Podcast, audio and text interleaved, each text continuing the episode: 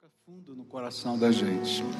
Mas hoje eu queria tratar sobre um tema muito especial que tem a ver com as profecias do Apocalipse. O que está acontecendo hoje que tem a ver ou não tem a ver com as, com as profecias do Apocalipse? E eu vou pedir para você abrir a sua Bíblia, lá no livro de Apocalipse, capítulo 6. E nós vamos estudar esse capítulo na medida que a gente for caminhando, a gente vai lendo os versículos da Bíblia. Mas antes de começar, eu queria desafiar você, você que está aqui, você que está aí em casa assistindo com a gente, a pedir ao Espírito Santo de Deus que lhe dê graça para ser tocado por Ele. Você concorda que a gente olhe assim? Não é? Então vamos orar pedindo isso? Senhor, nesta hora, eu, meus irmãos aqui e tantos outros espalhados pela face da terra que hoje estão conectados conosco, nós estamos pedindo ao Senhor, vem com o teu Espírito Santo e ministra na nossa vida. Senão, Senhor, leremos textos apenas e talvez tenhamos uma cultura bíblica, mas só seremos impactados pela tua palavra se o teu Espírito nos tocar. Por isso eu quero te pedir: vem, ó Espírito Santo, vem, vem sobre nós com graça, com misericórdia, com poder, com entendimento, vem, Senhor, com arrependimento, convencendo-nos para isso, porque só tu podes ministrar aos nossos corações. É aquilo que oramos no nome de Jesus. Amém e amém, Senhor. Desde o começo da pandemia, o tema que se encontra no capítulo 6 de Apocalipse não sai da minha mente. Eu vou e volto e leio e releio, releio de novo, e esse texto tem ficado ardendo no meu coração. E já há algum tempo eu tinha o desejo de poder não apenas compreender o texto, mas tentar perceber que aquilo, se aquilo que está lá relatado nas profecias tem alguma relação com aquilo que nós estamos vivendo nesses dias.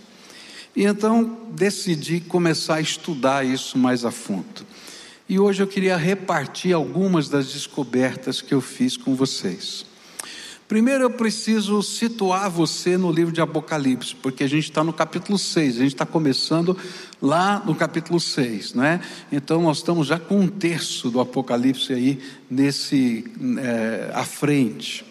Mas o importante para a gente entender o capítulo 6 é saber o que está no capítulo 5. No capítulo 5 aparece uma imagem tremenda. O céu está chorando. E o, o céu está chorando porque tem um livro, o livro da história, o livro que fala da, do fim da história, das coisas que vão acontecer no fim. E esse livro está selado com sete selos. E os anjos estão perguntando: quem é digno de romper esses selos e de abrir o livro da história. E esse é o contexto do capítulo 5. E aí então há uma descoberta maravilhosa nos céus. A descoberta é que o Cordeiro de Deus Jesus Cristo, aquele que morreu e ressuscitou, e ele aparece nessa figura morto e ressuscitado.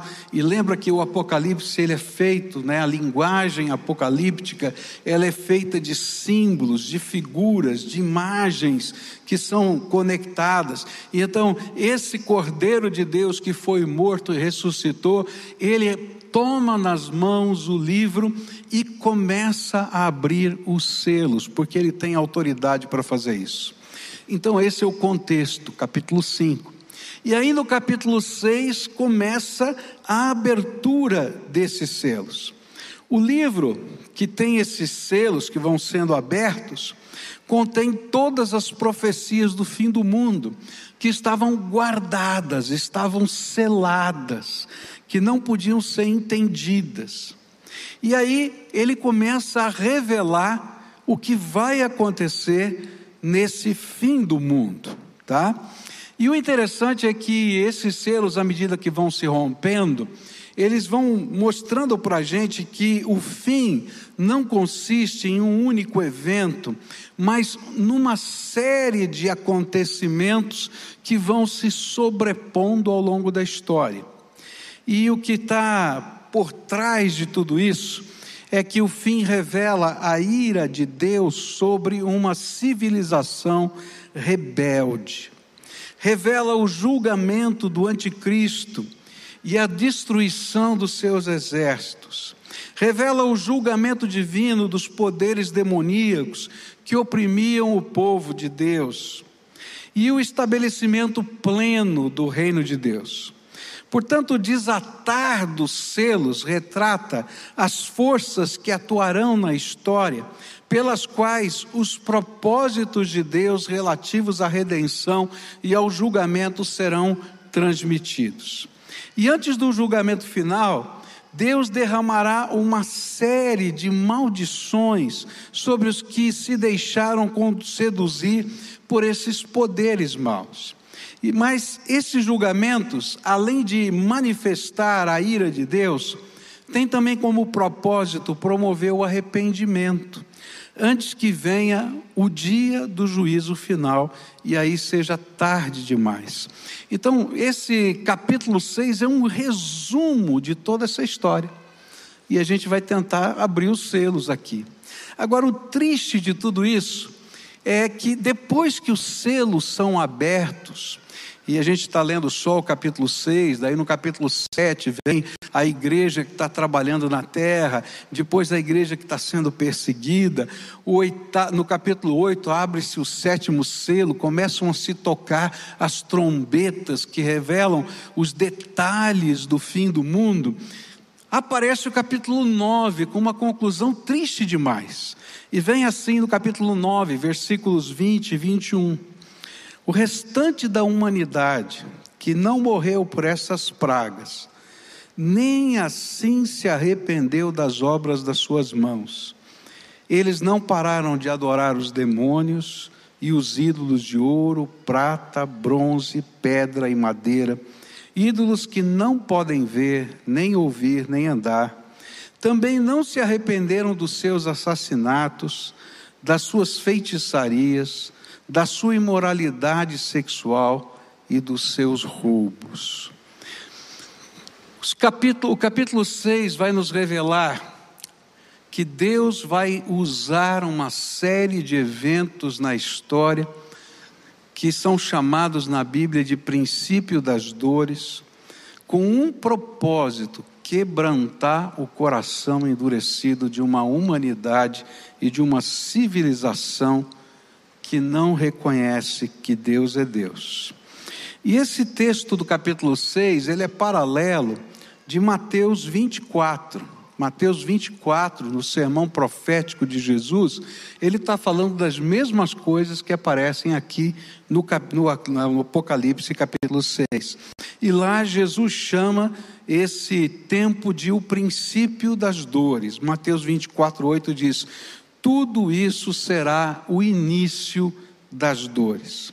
Então vamos lá, vamos olhar agora cada um dos selos, já que a gente fez esse panorama para você, para você entender o que a gente vai estar tá olhando aqui, e a gente vai então agora meditar um pouquinho em cada um dos selos. Apocalipse 6, 1 e 2 vai falar do primeiro selo.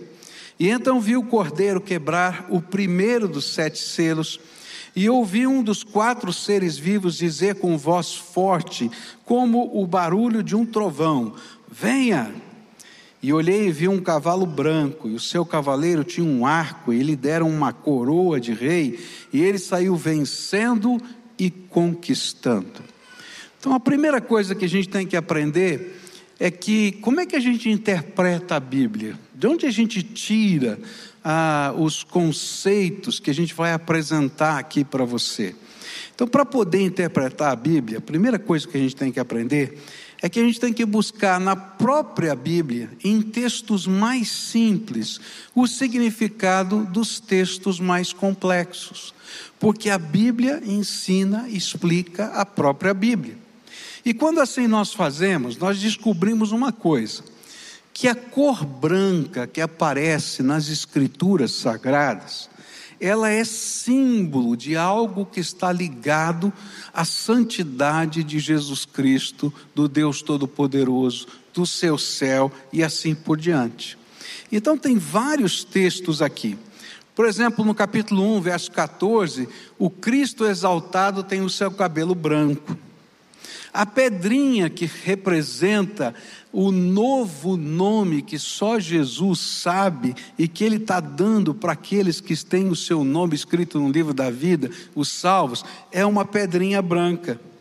Os anciãos que estão com ele lá nos céus estão vestidos de branco, fazem parte da sua corte. E aqui eu poderia enumerar pelo menos dez outros textos que falam disso. E aí a gente pode entender que tem alguma coisa a ver com Jesus, esse primeiro selo. Outra indicação importante para interpretar isso aqui é que esse é o único selo que não tem nenhuma maldição. Ele só tem a ideia da vitória. E fica ainda mais fácil entender esse simbolismo quando nós comparamos com o texto paralelo que eu falei para vocês, que está no sermão de Jesus, em Mateus 24, versículos 14 e Marcos 13, verso 10, que diz assim: E este evangelho do reino será pregado em todo o mundo, como testemunho a todas as nações, e então virá o fim. E é necessário que antes o evangelho seja pregado a todas as nações. Então, o primeiro selo representa a misericórdia e o amor de Deus, que é justo e santo, mas ele tem misericórdia. O que esses selos vão dizer é que esse mundo será julgado. Mas antes de Deus, de, de Deus julgar esse mundo, Ele, no seu infinito amor, concede uma oportunidade para que o homem que é digno do seu juízo possa ser salvo. E ele coloca então a proclamação do Evangelho como meta prioritária da preparação para a vinda do Filho do Homem, da vinda de Jesus Cristo. E é por isso que o primeiro selo é o selo da pregação do Evangelho. Então, o fim começa quando o Senhor mandou toda a sua igreja ir por todo o mundo e pregar o evangelho a toda criatura. E esse tempo, desde a primeira vinda de Jesus, sua morte e ressurreição, até a sua segunda vinda, estão aqui nesses selos. E nós temos uma missão. Por quê? Porque Deus está dando um tempo tremendo de oportunidade. E o tempo da pregação é hoje. O tempo da igreja sair vencendo para vencer é este. E se nós não aproveitarmos a oportunidade de Deus, quer seja no âmbito pessoal, salvação, consagração, pregação, sermos instrumentos de Deus, ou no contexto coletivo, como igreja, realizar a obra missionária, esse tempo vai passar, porque o tempo, segundo a palavra de Deus, está próximo. A pregação que Deus está nos dando, a oportunidade de fazer enquanto os selos estão sendo abertos, porque essas coisas estão acontecendo simultaneamente, é uma benção, porque ao mesmo tempo que vem juízos, que são advertências de Deus, tem misericórdia de Deus que está sendo anunciada. Por isso a gente precisa entender que o cavalo branco representa o cavalo da oportunidade que o Senhor nos dá, o selo da oportunidade que o Senhor nos dá, de junto com Ele sairmos para conquistar através do seu amor e pregar o Evangelho. E o Evangelho é a nossa arma, e a coroa é símbolo da vitória que Ele está preparando para todos quantos creem e confiam no nome do Senhor. Então aqui tem uma aplicação importante. Primeiro, aproveita a oportunidade antes que os outros selos venham sobre a tua vida. E segundo, se você já recebeu Jesus, Então você é instrumento de Deus nessa terra para abençoar no meio das dificuldades que vêm quando os selos são abertos. Segundo selo, está lá no capítulo 6, versículos 3 e 4. Depois o cordeiro quebrou o segundo selo, e ouvi o segundo ser vivo dizer: Venha! E aí saiu outro cavalo, que era vermelho, e o seu cavaleiro recebeu o poder de trazer a guerra ao mundo, a fim de que as pessoas matassem umas às outras. E ele recebeu uma grande espada. A palavra de Deus nos ensina que o período que antecede o fim, chamado de princípio das dores, revela uma condição permanente de conflitos entre os homens. É interessante entender que antes do fim vão surgir muitas guerras.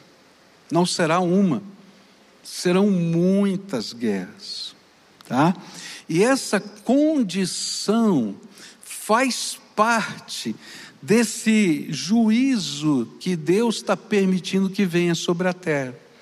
E o interessante é que Jesus ensinou a mesma coisa lá em Mateus 24, versos 6 a 8. Vocês ouvirão falar de guerras e rumores de guerras, mas não tenham medo, é necessário que, que tais coisas aconteçam.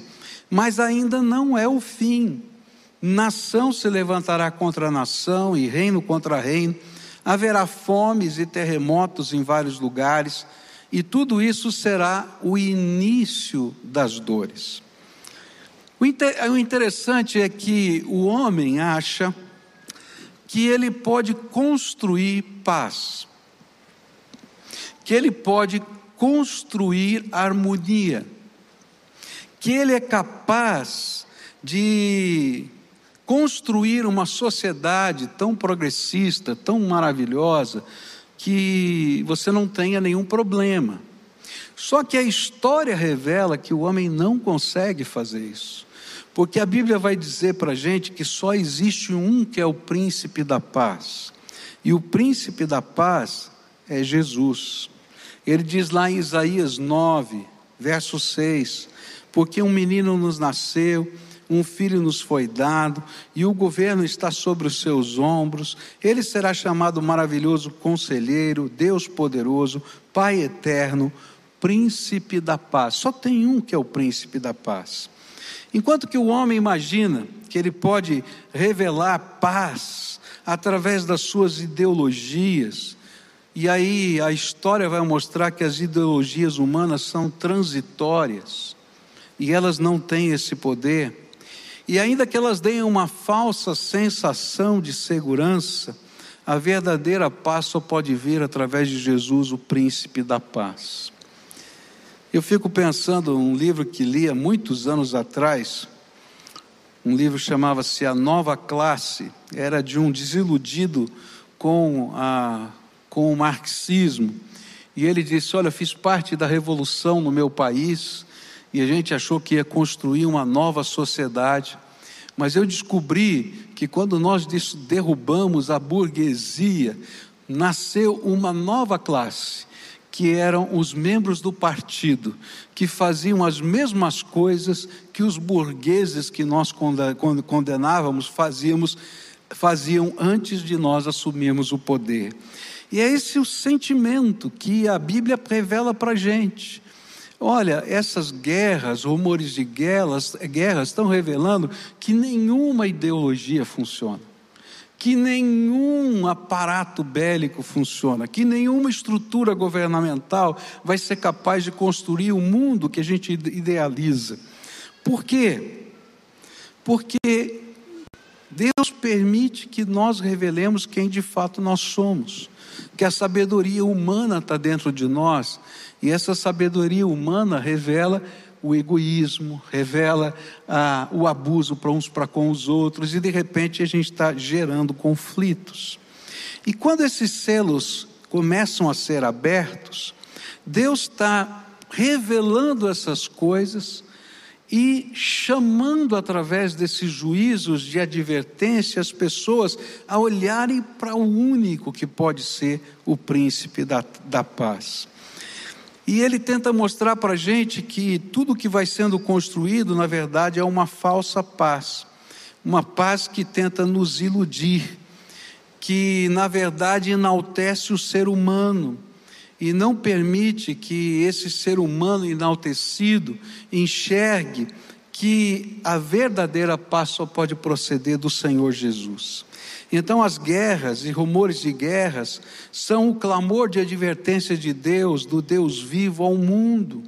E elas mostram a base escondida da estrutura, das estruturas humanas e da, ter, e da sabedoria terrena que é formada por inveja, ódio, cobiça e egoísmo. Tiago vai dizer o seguinte para a gente: contudo, se vocês abrigam no coração inveja amarga e ambição egoísta, não se gloriem disso, nem neguem a verdade. Esse tipo de sabedoria não vem dos céus, mas é terrena, não é espiritual, mas é demoníaca Pois onde há inveja, ambição egoísta e há confusão de toda espécie de males. Olha que coisa, né? A gente fica olhando no meio de uma pandemia, né? Você vê desvios de dinheiro da saúde na construção dos hospitais de campanha. Gente, gente morrendo nesse país e gente querendo enriquecer. Você vê desvios na compra de respiradores. Você vê desvios, você fica pensando, mas que tipo de sabedoria está governando? E sabe, a gente olha para isso e vê que não acontece só aqui, acontece no mundo inteiro. É disso que a Bíblia está falando. Que Deus permite que certos eventos venham para revelar para a gente qual é a verdadeira intenção que faz parte das nossas estruturas. E é por isso que o Senhor olha para as cidades e chora por elas. Olha só o que a Bíblia diz lá em Mateus 23, verso 37. Jerusalém, Jerusalém, você que mata os profetas e apedreja os que lhes são enviados, quantas vezes eu quis reunir os seus filhos, como a galinha reúne os seus pintinhos debaixo das suas asas, mas vocês não quiseram. Não precisa ir longe. Quantas vezes você vê uma briga de família e de repente entre um divórcio, por exemplo, e você vê o sustento dos filhos sendo discutido de uma maneira tão estranha entre os pares, os pais. Terceiro selo. Apocalipse 6, versículos 5 e 6. Então o cordeiro quebrou o terceiro selo e ouvi o terceiro ser vivo dizer: Venha. Olhei e vi um cavalo preto, o seu cavaleiro tinha uma balança na mão, e ouvi o que parecia ser uma voz que vinha do meio dos quatro seres vivos e dizia: Meio quilo de trigo custa o que vocês ganham num dia inteiro de trabalho, e um quilo e meio de cevada custa a mesma coisa. E não misturem água no vinho, nem falsifiquem o azeite. Aqui é interessante porque esse cavalo vai dizer que o preço das coisas vai ficar proibitivo. Um quilo por um dia de trabalho. E esse selo refere-se à grande dificuldade econômica e à desigualdade de distribuição de renda. Olha só, durante esse tempo, antes da volta de Jesus, essas coisas vão acontecer. É isso que Jesus ensinou e que o Apocalipse está ensinando. Não que não existam alimentos, é disso que ele está falando, mas a ganância dos homens vai fazer com que as pessoas sofram. O vinho e o, e o azeite não faltam na casa do poderoso, mas falta o trigo na casa do pobre. E ainda quando ele vende o vinho e o azeite, ele vende batizado. O que a palavra de Deus está nos ensinando é que a injustiça da desigualdade social, da fome, da caristia, da escassez, é um juízo de advertência, para que haja conversão e bênção do Senhor sobre a terra. É interessante porque a gente vai encontrar períodos na história em que estes selos são atenuados. E essa é uma coisa interessante para a gente entender. O que é que atenua esses selos? É quando vem um avivamento sobre a terra. Porque o avivamento não é apenas um tempo em que muitas pessoas se convertem, mas é um tempo onde a cultura é mudada pelos valores da palavra de Deus. E o interessante é que quando a cultura é mudada pelos valores da palavra de Deus, esses novos valores ficam incutidos até em novas gerações, durante anos, mesmo depois quando que o avivamento tenha é, passado. É interessante isso porque quando a gente fala, ouve as histórias dos avivamentos, a gente vai descobrir, por exemplo, que em determinadas regiões da Inglaterra, onde o grande avivamento passou, os policiais não tinham o que fazer. E então eles formavam quartetos. E eles cantavam nas esquinas das ruas, porque não tinha ninguém para prender. As cadeias estavam vazias, porque a cultura tinha mudado e as pessoas tinham sido transformadas pelo poder do Evangelho. E aí alguns desses selos, eles deixam de ter a força e a veemência num determinado tempo. Como se naquela região do mundo houvesse uma preservação por causa do poder do Evangelho de nosso Senhor Jesus Cristo. Eu me lembro de uma viagem que eu fiz e nós chegamos é, no interior, não é, na Europa, numa cidadezinha no interior, e nós chegamos numa loja, não tinha ninguém para atender. E tinha lá uma plaquinha.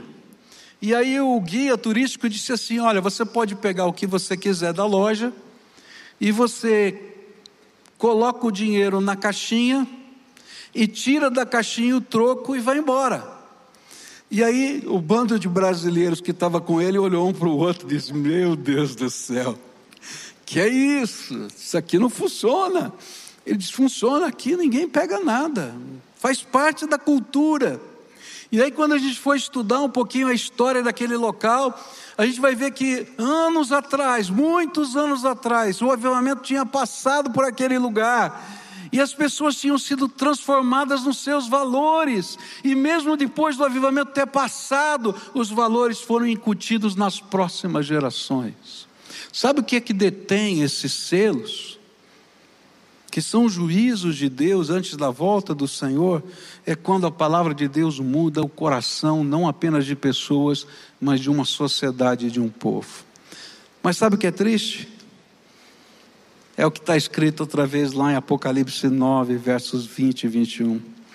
O restante da humanidade que não morreu por essas pragas, nem assim se arrependeu das obras das suas mãos, eles não pararam de adorar os demônios, e os ídolos de ouro, prata, bronze, pedra e madeira, ídolos que não podem ver, nem ouvir, nem andar, e também não se arrependeram dos seus assassinatos, das suas feitiçarias, da sua imoralidade sexual e dos seus roubos. Os juízos de Deus têm causa. E aqui a Bíblia vai dizer que a causa desses juízos é quando a gente troca Deus por outras coisas. E ele chama isso de idolatria. Tem a ver com as feitiçarias, quando a gente, em vez de adorar a Deus, busca entidades, sejam elas quais forem, para tentar controlar as forças do universo, sem entender que só há um que é o Todo-Poderoso Senhor do céu e da terra. E aí nós passamos a adorar sem saber demônios. A Bíblia diz que a razão desses selos são a violência que existe nas cidades, os roubos e a imoralidade sexual. Por isso, a única arma que a gente tem quando os selos estão sendo abertos, eles estão sendo abertos na história, nos dias de hoje, é a pregação do Evangelho, uma pregação urgente para que pessoas se convertam. Mas na medida em que elas se convertam, haja mudança no jeito de ser da própria sociedade, da família, das cidades, em todos os âmbitos, para que de fato o Senhor possa deter estas coisas que estão como que chamando ao arrependimento. Quarto selo. Apocalipse 6, versículos 7 e 8 diz assim: Depois o cordeiro quebrou o quarto selo e ouvi o quarto ser vivo dizer: Venha! E olhei e vi um cavalo amarelo. E o seu cavaleiro se chamava Morte, e o mundo dos mortos, dos mortos o seguia. E estes receberam poder sobre a quarta parte da terra, para matar por meio de guerras, fome, doença e animais selvagens. O quarto selo poderia ser chamado de a morte desnecessária ou a morte que poderia ser evitada. E aqui ele reflete a morte pela violência, de todas as formas assassinatos, guerrilhas, revoluções, guerras. Ele fala da morte que vem pela fome. Regiões do mundo debaixo de fome, enquanto, outras jogam fora os alimentos excedentes. Por isso que é a, é a morte desnecessária. Ele fala de pestes, doenças, facilmente transmitíveis, transmissíveis. E eu acho que tem a ver com a pandemia, não tem? Mortandade infantil. E o texto nos afirma que ao longo da história, e isso que a gente precisa entender, ao longo da história, 25% da humanidade morrerá desnecessariamente na face da terra.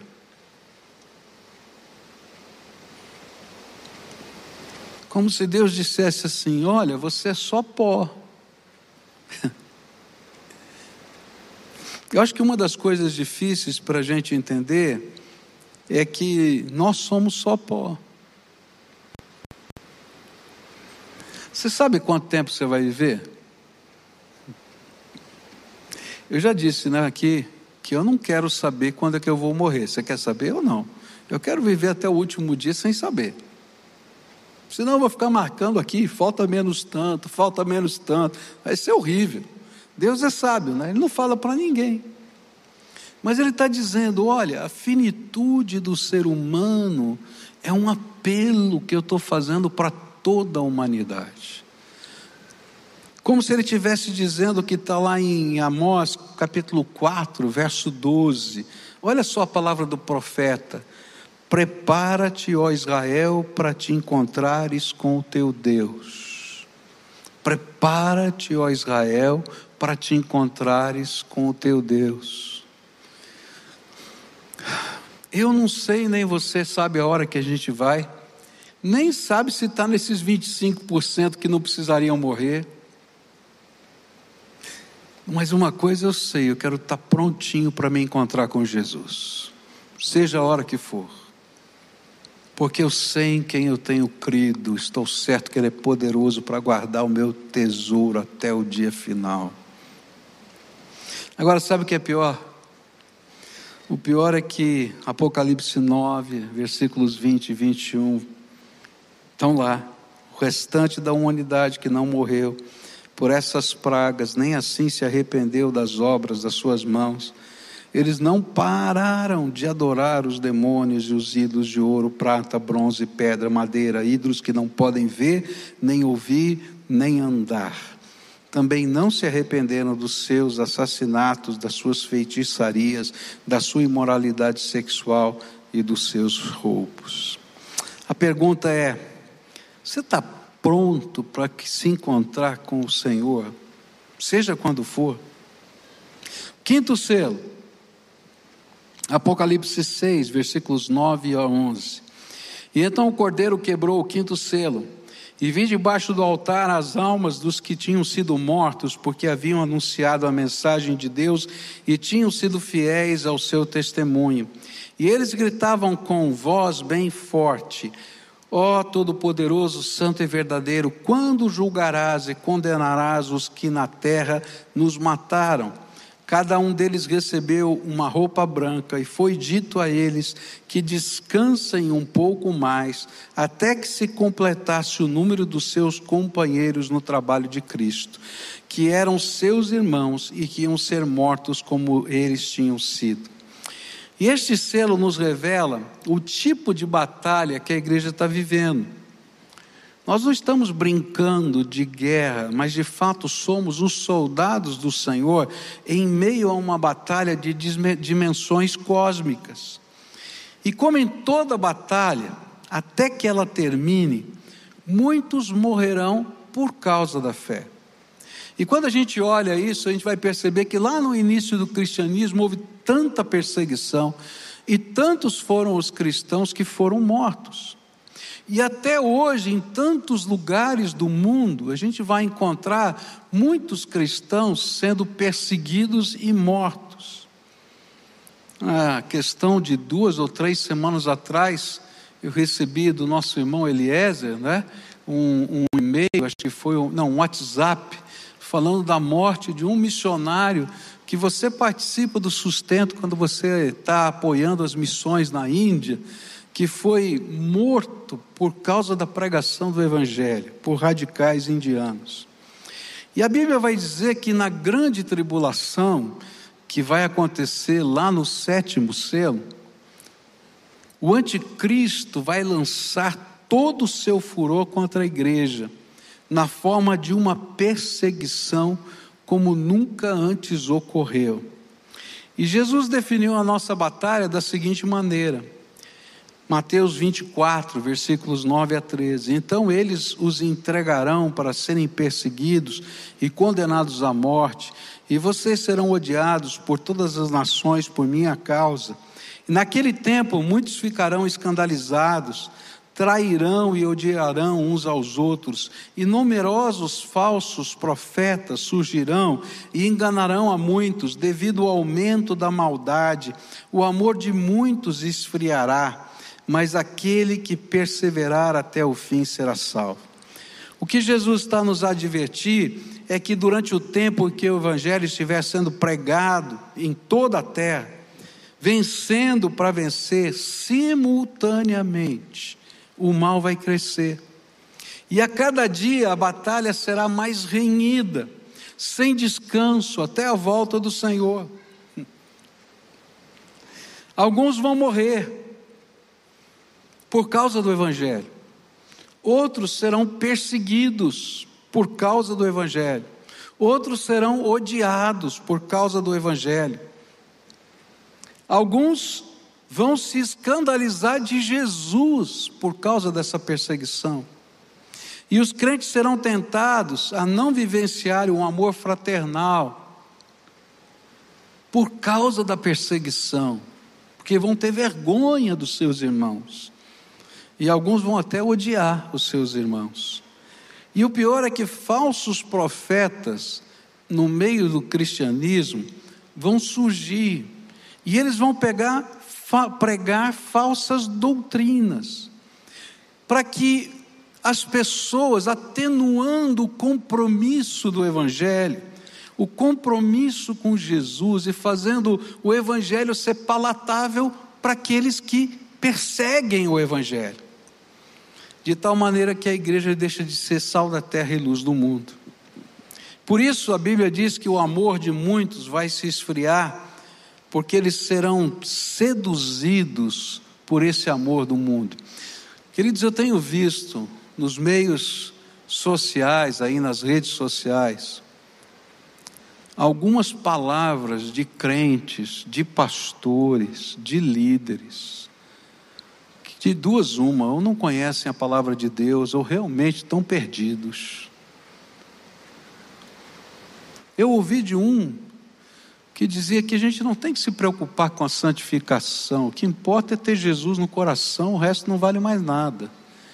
Mas a Bíblia diz exatamente o seguinte: se você tem Jesus no coração, você tem que viver a santificação, porque pelos seus frutos vocês conhecem. Mas Jesus faz uma promessa, e a promessa de vitória. E essa vitória não é física, não é de ausência de sofrimento, mas de vitória eterna aos que, apesar de tudo isso, permanecerem firmes. Mas aquele que perseverar até o fim será salvo. Eu quero dizer para vocês que esse é o tempo que nós estamos vivendo. E aquilo que a palavra de Deus está dizendo lá em Apocalipse e também em Mateus é para mim e para você. Porque nós estamos sendo perseguidos. Pode ter certeza disso. Eu não tenho dúvida nenhuma. Você tem? Há umas semanas atrás eu falei de uma é, deputada, não é, se não me engano, sueca, que está sendo acusada de quatro anos para quatro anos de prisão porque tuitou um versículo da Bíblia que condena o homossexualismo. Ela simplesmente copiou e colou. E a pergunta é: você está pronto a ser fiel até a morte? Mas o Senhor nos lembra nesse texto que o sangue inocente clama aos ouvidos de Deus por justiça. Isso está claro na palavra de Deus. Meu tempo não permite ler tantos textos, mas lá em Gênesis, não é? Diz: A voz do sangue do teu irmão está clamando a mim desde a terra. Em Números 35, 33, Deuteronômio 32, 43, Lucas 18, é, 7 e 8, vai falar de que Deus vai julgar isso, o Senhor vai retribuir, por isso a causa não é nossa, é de Deus, e por isso nós podemos descansar na sabedoria de Deus, por isso nós podemos saber que as vestes brancas da Sua glória já têm sido dadas aos servos de Deus, e nós não precisamos esperar o Senhor. Nós não precisamos temer, porque o Senhor, imediatamente após a nossa morte, dá-nos-á a sua glória. Porém, e aqui eu acho tremenda a bondade de Deus, na mesma intensidade que o sangue clama por justiça, o sangue de Jesus oferecido para a remissão dos nossos pecados clama por perdão. E é por isso que o Senhor determina um tempo de espera, para que se completem o número dos seus irmãos, e dando assim uma custosa oportunidade para a salvação. Custosa, porque não é só o sangue de Cristo, mas nós faremos parte desse processo com essa morte no meio desse tempo. E é por isso que a Bíblia vai dizer que nós completamos o que falta no sofrimento de Cristo. E esse era um texto tão complicado às vezes de entender. Como é que funciona isso? Jesus não pagou o preço todo, é, mas essa espera está fazendo com que muitas pessoas sofram nessa terra por causa do Evangelho. E então o Senhor vai dizer: espera até que esse tempo e esse número se completem. E a nossa batalha só termina na volta de Jesus. Porém, nada nos separará do amor dele. Por isso, Romanos 8, 35 a 39 vão dizer: Quem nos separará do amor de Cristo? Será a tribulação, a angústia, a perseguição, a fome, a nudez, o perigo, a espada? Como está escrito: Por amor de ti enfrentamos a morte todos os dias, somos considerados como ovelhas destinadas ao matadouro, mas em todas estas coisas somos mais que vencedores por meio daquele que nos amou, pois estou convencido de que nem a morte, nem a vida, nem anjos, nem demônios, nem o presente, nem o futuro, nem quaisquer poderes, nem altura, nem profundidade, nem qualquer outra coisa na criação será capaz de nos separar do amor de Deus que está em Cristo Jesus, nosso Senhor. O grande desafio aqui é fidelidade, compromisso, santidade. E quero terminar aqui, me permitam só terminar com o sexto selo. O sétimo fica para depois. Mas o sexto selo, versículos 12 a 17, diz assim: Em seguida viu o cordeiro quebrar o sexto selo.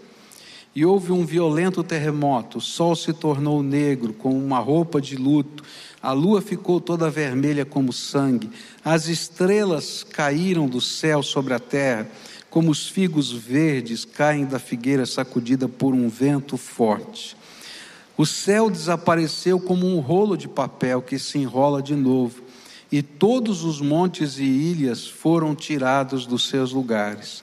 E então os reis do mundo inteiro, os governadores e os chefes militares, os ricos e os poderosos e todas as outras pessoas, escravas ou livres, se esconderam nas cavernas e embaixo das rochas das montanhas e gritavam para os montes e para as rochas: caiam sobre nós e nos escondam dos olhos daquele que está sentado no trono e nos protejam da ira do cordeiro, pois já chegou o grande dia da ira deles, e vem, e quem poderá aguentá-lo?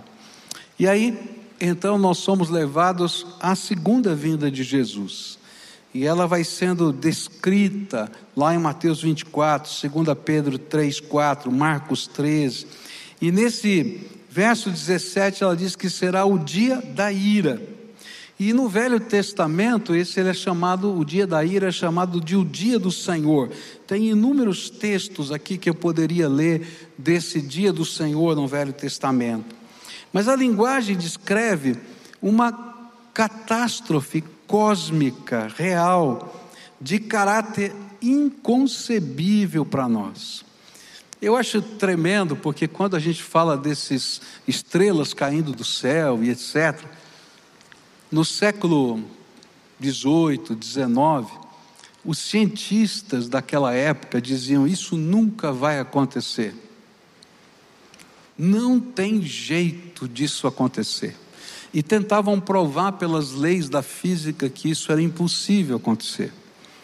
Mas agora você tem filmes de ficção científica e várias teorias dizendo que grandes asteroides podem bater na Terra a qualquer momento. Não é verdade isso que eu estou falando? Então tudo que está aqui pode acontecer a qualquer tempo.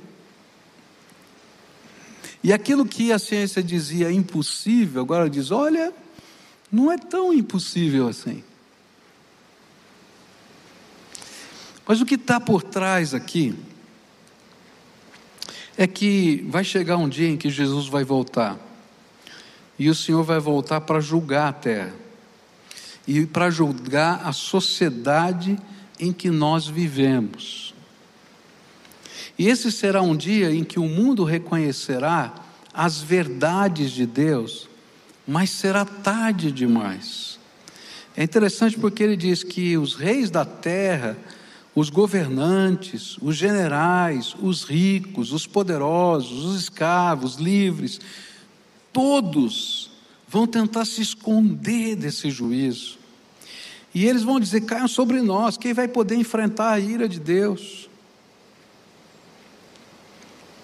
E lá em Isaías capítulo 2, essa cena fica descrita assim: quando Deus eterno aparecer, os moradores da terra ficarão apavorados e fugirão para as cavernas. E eles descerão nos buracos profundos a fim de escaparem da ira de Deus, da glória majestosa do Deus eterno. E naquele dia todos pegarão as imagens de prata e de ouro que eles mesmos fizeram para adorar e as deixarão para os ratos e os morcegos e quando o Eterno aparecer, os moradores da terra ficarão apavorados, e eles fugirão para as cavernas e se meterão nas fendas das rochas, a fim de escaparem da ira de Deus, da glória majestosa do Deus eterno. Não confiem mais nos seres humanos, pois são mortais. Será que eles valem alguma coisa? Olha só, tanto o Velho quanto o Novo Testamento. Nesse dia será tarde demais. É interessante que a Bíblia diz que todo joelho se dobrará, mas vai haver um dia que quando os joelhos se dobrarem não vai valer mais nada.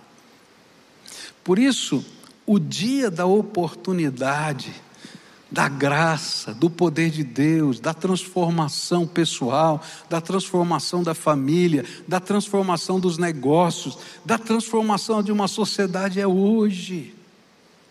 Se a gente quer ver a bênção de Deus sobre essa terra, começando na minha casa, tem que começar no meu coração.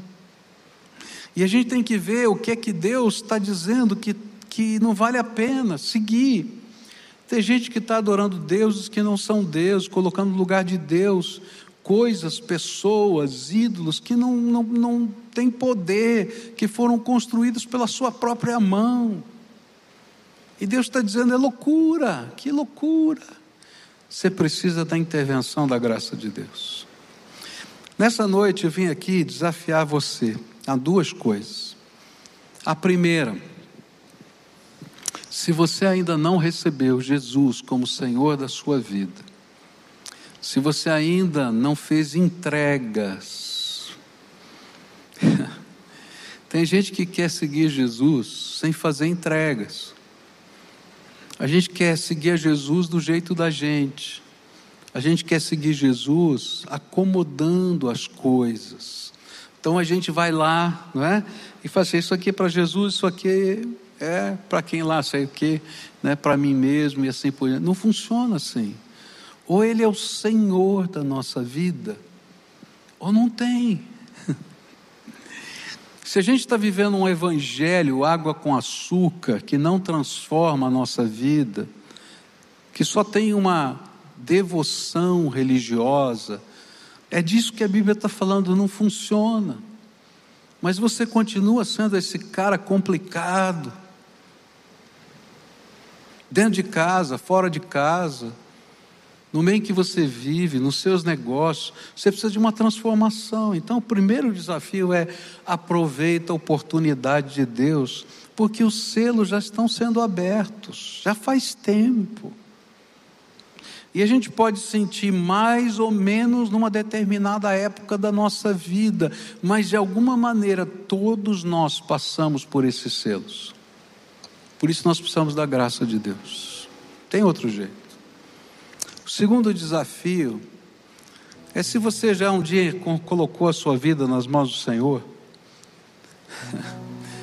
mas está vivendo uma vidinha morna. Sabe o que é vida morna? Sem compromisso, sem, sem entender que Deus quer usar a tua vida para fazer diferença nessa terra.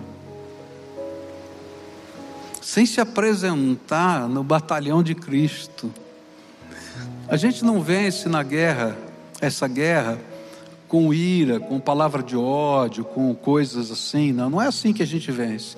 A gente vence no poder do Evangelho, no amor de Jesus, na intercessão, na oração, nos milagres que Deus faz na nossa vida e na vida dos outros. E Deus está nos chamando muito mais do que ser um ativista de uma causa, para ser um instrumento da graça e do poder de Deus nessa vida. Então, nessa hora, eu queria convidar pessoas que, primeiro, queiram receber Jesus como Senhor e Salvador da sua vida. Eu achava que estava seguindo, mas hoje, ouvindo a palavra, eu vi tantos aspectos aqui na minha própria vida que não condizem com isso que está nas Escrituras. Então, tenha coragem de se dobrar a Jesus hoje, porque um dia você vai ver eu acho forte aquela expressão de Isaías, né? Que vão pegar os ídolos e jogar para os ratos e para os morcegos. É uma figura de linguagem, dizendo: não vale nada. Agora eu entendi. Mas às vezes o Espírito Santo já está falando isso com você há tanto tempo. Então, se hoje você é uma pessoa a quem o Espírito Santo está chamando para fazer uma entrega completa da sua vida a Jesus, e você está aqui conosco, eu vou pedir para você ficar de pé no lugar que você está e eu quero orar por você agora. Então, se você está aqui conosco, onde você estiver, vai ficando de pé aí no lugar em que você está. Hoje o Espírito Santo falou comigo e eu quero colocar a minha vida no altar de Deus. Que Deus te abençoe, meu querido. Que Deus abençoe, que Deus abençoe, que Deus abençoe. Que Deus abençoe, louvado seja Deus. Que Deus abençoe você. Que Deus abençoe, minha filha. Que Deus abençoe. Aleluia. Pode ficar de pé, não tenha vergonha, não. Porque é melhor a gente se envergonhar diante dos homens do que se envergonhar diante do Senhor. Porque Ele está dizendo né, que aqueles que têm a coragem de confessá-lo diante dos homens, Ele confessa diante do Pai eterno. Que Deus abençoe você, filha. Que Deus abençoe, viu? E agora eu vou orar por vocês. Se você está na sua casa, querido, E hoje você está ouvindo essa palavra, essa palavra tocou o seu coração.